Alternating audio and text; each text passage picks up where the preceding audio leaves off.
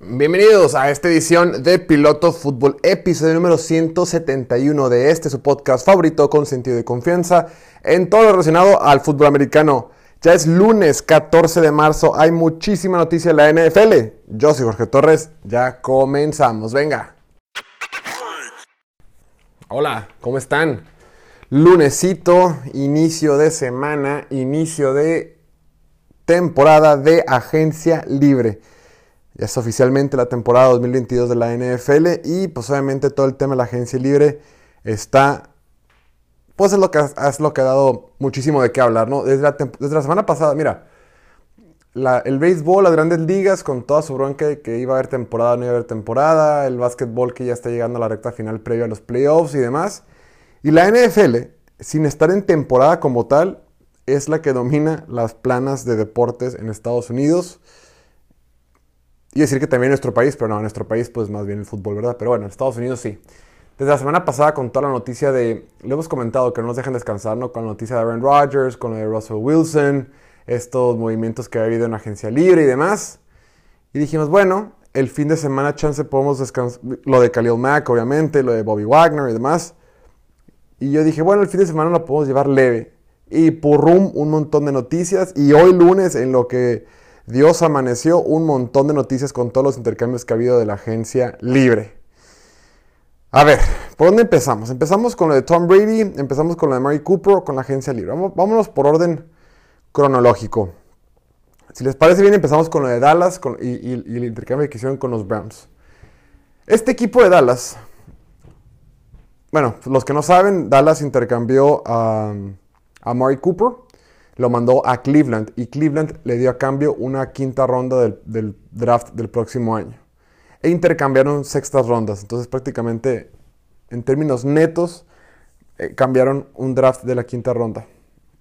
Un pick de quinta ronda por Amari Cooper. Y tú puedes decir, oye, eso es muy barato por Amari Cooper. Y claro, todo el mundo sabe que Amari Cooper vale más que eso. Sin embargo, Amari Cooper trae un sueldo base de 20 millones de dólares al año. Entonces, independientemente que sea un buen receptor o no, pues no mucha gente se quiere comer ese, pues ese bocado porque pues te va a afectar en tu tope salarial, tema del que ya hemos hablado muchísimo, ¿no? Financieramente te puede meter en aprietos. Entonces la gente dice, a ver, Amari Cooper es bueno, sí, ha tenido lesiones también, vale 20 millones de dólares, quizá no. Y además el equipo de Dallas le urge, le urge intercambiarlo, porque si lo, si lo intercambian, se pueden ahorrar 16 millones de dólares. Pero si lo cortan, solo se ahorran 6. Entonces les urge intercambiarlo. Como todo el mundo se enteró desde hace unas semanas, desde que estaban ahí en Indianapolis, todo el mundo se enteró de que Dallas lo quería soltar, pues nadie le ofreció nada. Y la mejor oferta que pudieron conseguir en el mercado fue una quinta ronda y se fue a Cleveland. Bien por Cleveland, porque Cleveland es un equipo competitivo, creo que les falta el tema del coreback, tiene una buena defensiva, una defensiva joven, eh, tiene estrellas en ambos lados del balón, les, les hace falta receptor. Es una ofensiva muy cara. Cleveland el año pasado, a pesar de que su coreback está en, en contrato de novato, la ofensiva de, Cleveland era la más cara de la NFL con sus tight ends, con sus receptores y demás. Entonces les viene bien un receptor como Murray Cooper, más allá de las otras broncas que pueda tener Cleveland como equipo, con Baker Mayfield y demás. Entonces a Cleveland le conviene, pagó poco por él, nada más se tiene que comer su contrato. Y Dallas pues está en una especie de reestructuración financiera en general. En la semana se comentó que Dak Prescott reestructuró su contrato. Cuando se habla de reestructuración de, de, contrato, básicamente nada más es, tienes un contrato por 4 o 5 años o lo que sea, para efectos del tope salarial, dicen, ¿sabes qué? En lugar de que te pague esto tal año, te lo va a pagar dividido o, pro, pro, prorrateado entre los próximos años, o te dar una parte ahorita y lo demás después. Hacen ahí, nada más re, reagendan el calendario de pagos, pero eso es lo que se refieren con reestructuración de contrato. Todo para que para este año 2022 puedan todos caber en los, en los libros, libros contables del equipo. El punto es que Dallas, cuando Dak Prescott más ha batallado, es cuando no tiene a Mary Cooper. Amari Cooper es un receptor talentoso, chances se equivocaron al pagarle de más y al pagarle de más o pagarle extremadamente alto en su momento como receptor número uno de la NFL, pues te metes en broncas financieras, ¿no? Le, pagas le, sobrepagas a Dak Prescott, le sobrepagas a Ezekiel Elliott, le sobrepagas a Mike Cooper, pues eventualmente tienes que pagar las deudas. Ya no te cabe, porque sabes que eventualmente va a tener que pagar la próxima temporada a Trevon Diggs, próxima temporada tienes que pagar a Micah Parsons, él estás pagando de Marcus Lawrence, tienes que pagar a Randy Gregory, tienes que pagar a Dalton Schultz, tienes que pagar a Jaron Curse y demás. Entonces por eso Dallas dijo, ¿sabes qué? Pues vamos limpiando esos contratos. Y dijo, si suelto a Zeke Elliott, que la turbo regué al, al contratarlo, perdón, al, firmarlo hace un par de años, pues no me ahorro nada de lana y nomás me quedo con dinero muerto. Entonces dije, ¿sabes qué? Pues mejor soltar a Mike Cooper. Y ya después, hoy, firmaron a, que se me hizo muy caro, que no me gustó, firmaron a Michael Gallup para que estuviera 5 años con un contrato de casi de 12, 12 millones de dólares y medio. Me gustó, no, no me gustó, pero bueno, es lo que está haciendo Dallas. Dallas está, está pagando, está tomando buenas decisiones, estoy de acuerdo. La verdad es que no me molesta tanto como fue en su momento. Me molesta porque son errores que venimos cargando del pasado. Y cuando digo venimos, es porque a veces me gana el fanatismo de este equipo. Pero bueno, suficiente de Dallas, ellos sabrán qué hacer. Vamos a la noticia importante. Brady, Tom Brady, el mejor quarterback, el mejor jugador de fútbol americano que hemos visto en la historia, va a regresar para una temporada más en la NFL. ¡Wow! ¡Wow! O sea, Tom Brady ya está como Bert Favre. Me retiro, no me retiro, me retiro un ratito con unas dos, tres semanas, mejor no. Todo empezó después del partido que fue Tom Brady allá en, Inglaterra, que fue el partido de Manchester United. Y pues, yo creo que todo el mundo vio esa foto, ¿no? La vi unas 800 veces en Twitter. Y le una foto Tom Brady con Cristiano Ronaldo. Y Cristiano Ronaldo le dice, oye, este ya, tú ya estás, tú ya terminaste, ¿no? Y Tom Brady se queda con una cara de, eh, una sonrisilla ahí. Horas después, pone un comunicado que dice, ¿sabes qué, raza? Voy a regresar para una temporada más de la NFL. Y otra vez, lo que parecía ser una división incompetente, la división sur de la Conferencia Nacional, lo que parecía una división fácil, de plástico, pues una vez más tiene un equipo contendiente y la Conferencia Nacional, que estaba muy ligerita comparada con la Conferencia Americana, pues ya se puso un poquito más ruda. Automáticamente Tampa Bay nuevamente es candidato a meterse a la final de conferencia de la, de la Nacional, obvio. Y claro, esto cambia muchísimo el panorama de agencia libre porque dicen, oye, vete, vete, vete, dice Tampa Bay. Si sí vamos a tener coreback y si sí es la última temporada de este famoso Last Dance de nuestro coreback, oigan, ¿qué les parece si mejor vamos firmando contratos, los que tengan que recibir un poquito menos, vamos firmando contratos con descuento y vámonos armando, ¿no? Una temporada más. Vámonos haciendo, vamos haciendo magia financiera una temporada más para poder seguir con, todo el equipo y poder competir. Es lo que están haciendo. Y por eso el día de hoy, pues ya sé que se confirmó que Ryan Jensen en el centro se va a quedar. Eh, Carlton Davis también se va a quedar. Obviamente lo de Ali Marpet y lo de Alex Capa pues ellos están fuera. Por distintos motivos. Pero bueno, eh, Mike Evans se queda, Chris Godwin se queda, Fournette, quién sabe. No, no, Fournette no, por lo pronto no. Bueno, hasta donde estamos grabando este momento no. Todavía no sé si para cuando tú estés escuchando haya cambiado, pero independientemente de él, este. Chance Rob Gronkowski se quiere quedar. Y repito, otra vez va a ser un tiro en la conferencia nacional entre Green Bay, Rams y Tampa Bay por meter el Super Bowl. En segundo plano están equipos como Arizona, Dallas, San Francisco, pero creo que están en un segundo plano comparados con los que mencioné ahorita. Entonces sí, ya en automático, creo que esos tres equipos son los que son contendientes para ganar la conferencia nacional. Obviamente las, los momios y las probabilidades en las casas de apuesta cambiaron por completo ya que Brady regresó. Obvio, pues es un, es un excelente jugador. Y, pues bien, bien por Tom Brady. Vamos a ver yo creo que sí es último año. Yo creo que leí un tweet que decía de que no, Tom Brady estuvo un rato con su esposa y dijo, no, mejor no quiero estar aquí y decidió regresar a jugar fútbol americano. No sé, han habido muchos memes muy chistosos. Veamos, obviamente Tampa Bay, repito, ya es un equipo contendiente una vez más. Vamos a ver qué, cuánta magia financiera más hace en esta agencia libre. Vamos a ver si regresa Rob Gronkowski. Eh, repito, ya firma, confirmaron que Carlton Davis se queda. Carlton Davis va a firmar un contrato de de 3 años por 45 millones de dólares. Y pues de Ryan Jensen que se va a quedar, ¿no? El centro. Puede ser una temporada más, una temporada más de Tom Brady. Yo creo que todos los los que escuchen este podcast no conocen la NFL sin Tom Brady, pues la van a tener. Van a tener para mínimo, mínimo, mínimo una temporada más. Y recuerden, lo platicaba ayer con, con Jesús Sánchez, con Chuy, de Hablemos de Fútbol. Y decía de que sí, pues recordó que no, Brady siempre había dicho que quiere jugar hasta los 45. Entonces tiene 44, entonces pues está cumpliendo con su palabra que dijo hace 8, 10 años. Y yo le decía, oye Chuy, pero sí, pero pues ya, güey, yo amo a Brady, le dije, es, mi ídolo, pero suficiente, ¿no? ¿Qué más sigue? Y me dice Chuy, sí, pues, pero pues, ¿qué prefieres, Jorge? ¿Prefieres ver a Kyle Trask o seguir viendo a Brady? y le dije, está bien, pues tiene razón. Y sí, la neta sí, digo, Kyle Trask creo que tiene algo de, potencial para ser un quarterback sólido en la NFL, pero pues de ver a Brady, a ver a Trask, pues no. Es, con eso mató toda clase de argumento que tenía a mi favor. Pero bueno, hasta aquí lo dejamos. Y vamos a hablar un poco más ahora de la agencia libre.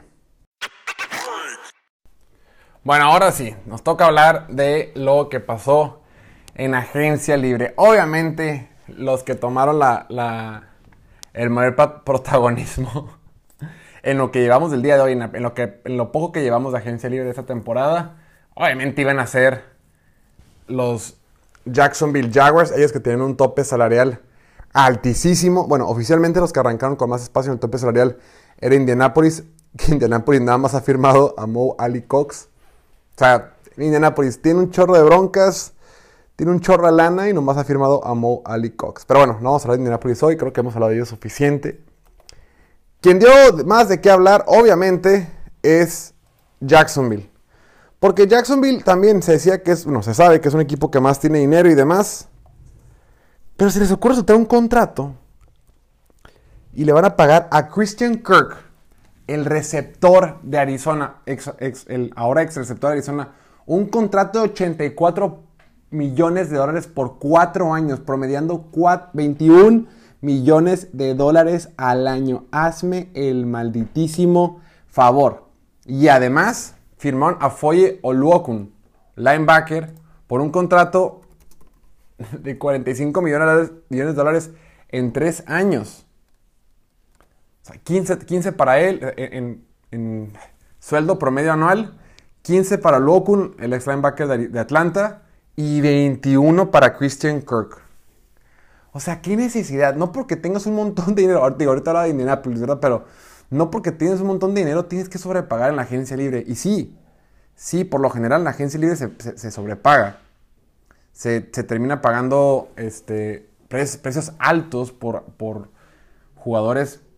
Porque lo hemos dicho, la agencia libre se, utiliza para cubrir necesidades y el draft se utiliza para encontrar talentos y potencial, ¿no? En general. Eso es lo que se, lo que se estila, lo que se prefiere. Pero Jacksonville dice, tengo un chorro de lana y Trent Bulky, que por algo la gente no le quiere mucho a su gerente general, y dicen, vamos a soltar un contrato a Christian Kirk, 84 millones de dólares. O sea, ¿qué tiene en la cabeza? O sea, ese es dinero de receptor 1 y Christian Kirk está lejos, lejos, muy lejos de ser un receptor 1. Ay, Jacksonville, por eso, ay, por eso no mejoran, güey. O sea, por eso... ¡ah!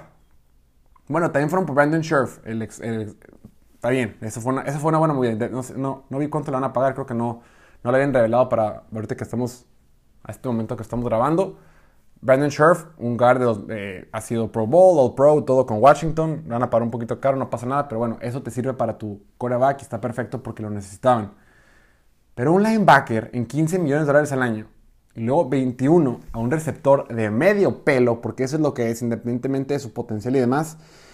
¡Oh, ¡Qué esperación! No, no, no. Neta que mis respetos a la gente que tiene, a la gente al que lo representa, al manager de Christian Kirk Ahora imagínate cómo está Mike Williams, que firmó por menos con los Chargers la semana pasada. ¿Cómo está Davante Adams, que la semana pasada le pusieron el, la etiqueta de jugador franquicia? O sea, todos, todos. Me gusta para que.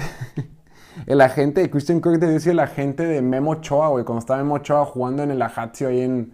O como se diga ahí en Francia. Qué agente. Ojalá todos los jugadores puedan tener un agente como el de Christian Kirk. Porque poderle sacar 21 millones de dólares para que le pague un receptor como Christian Kirk, no puede ser. Mis respetos para ese agente. Él sí sabe cómo hacer dinero en esta liga. Él sí le entiende al negocio en este deporte. Pero bueno, otros de los de los nombres que sobresalieron para esta agencia libre obviamente fue los Jets. Jets también es un equipo que tiene mucho dinero. Firmaron a Lake Tomlinson, Lincoln Tomlinson, el, el, ex guard de San Francisco, un poquito caro. Por, le pagaron 40 millones de dólares por tres años. Son promedio un, un contrato de 13.3 millones de dólares. Y mira, bien, lo tenían que hacer, tienen espacio. Pero me gustó más como lo hizo Bengals. Bengals firmó dos, firmó Alex Capa, le pagó un poquito caro. Obviamente, eh, Tampa Bay, 40 millones de dólares también, pero por cuatro años. Y, y fue por Ted Karras, para que sea su centro, que puede jugar de centro también, y le pagó 18 millones de dólares por tres años, o sea, un promedio de 6 millones de dólares al año. Entonces, Karras, que lo recordamos con el equipo de Patriotas, también firmó a BJ Hill y demás. Ese tipo de movimientos, como tú puedes... Es que cuando estás reconstruyendo un equipo, no necesitas ir por el jugador más caro de la posición. Necesitas jugadores sólidos. Vale más la pena que tengas un receptor y un guard. Imagínate que, que, que, Jacksonville hubiera, hubiera, ido por otro receptor un poquito más barato que hubiera pagado, no sé, 12 y también se trae a, a, Alex Capa. Un receptor y también tienes al guard Alex Capa. Tienes dos por uno. O sea, dos jugadores muy sólidos por el precio de uno y, ya lo voy a volver a mencionar como lo, hemos, como lo hemos hecho en el pasado, valga la redundancia y la repetición.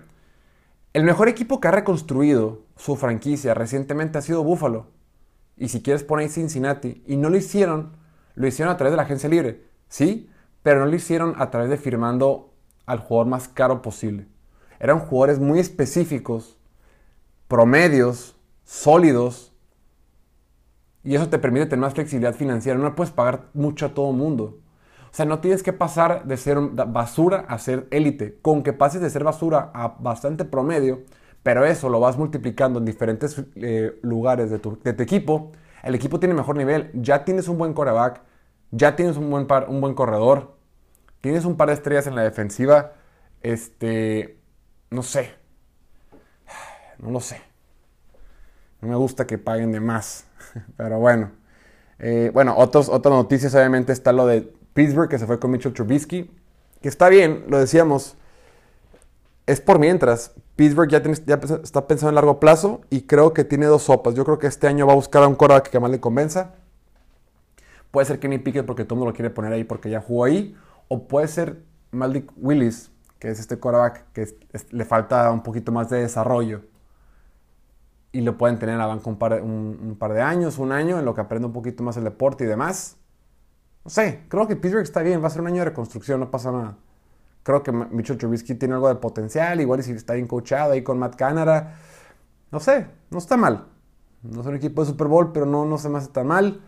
Otros, otros, otro equipo que estuvo muy movido, obviamente, fue eh, Miami. Miami que firmó a, a Chase Edmonds un contrato básicamente, que básicamente es de un millón de dólares, perdón, de 6 millones por un año, básicamente, ¿verdad? Aunque no quedó así. A Cedric Wilson le pagaron 22 millones por 3 años. Emmanuel Lockbaugh también firmó. Eh, Terry Bridgewater también firmó. probablemente van a firmar a más línea ofensiva. Tienen que firmar más línea ofensiva. Miami tiene mucho dinero para gastar. Filadelfia me encantó. Filadelfia fue por, Hassan Reddick. Hassan Reddick le pagó 45 por 3 años, un promedio de 15. Es un jugador que tiene 27 años. Nunca, nunca solo se ha perdido un juego en su carrera. Está probado en un mercado donde hay pocos edge rushers de talento. La verdad es que es una súper, súper contratación por parte de Filadelfia. Lo que más, más me ha gustado. Buffalo fue por, fue por Ryan Saffold. Eh, Chargers, los Chargers, por fin. Sí, los Chargers. Ya tenemos que ver los Chargers. Los Chargers están armando un equipazo. Creo que no pagaron tan caro, ¿eh? No pagaron tan caro. Fueron por JC Jackson, el agente libre más cotizado en esta generación en esta clase de, agentes libres de este año. Le pagaron un contrato de 85 millones de dólares por 5 años, un promedio de 17. El garantizado no es tanto, ahorita no tengo, ¿cuánto? no tengo ahorita garantizado, pero el garantizado no es tanto. Eh, creo que fue una buena movida. Fue una buena movida por Chargers. Están armando una defensiva, ya tienes a tus dos edge rushers con Bosa y con Khalil Mack. Eh, obviamente tienes a Derwin James, tienes a JC Jackson, a Santi Samuel que draftearon el año pasado. Eh, ahorita también fueron por el tackle defensivo de, de, Giants, Austin Johnson, que acaban de firmar el día de hoy para, bueno, con quien van a firmar más bien. eh, para tener algo más de profundidad en la, en la línea defensiva. Estar armando una buena defensiva. Tienen que, me gusta, repito, en la agencia libre tienes que llenar huecos donde tengan necesidades.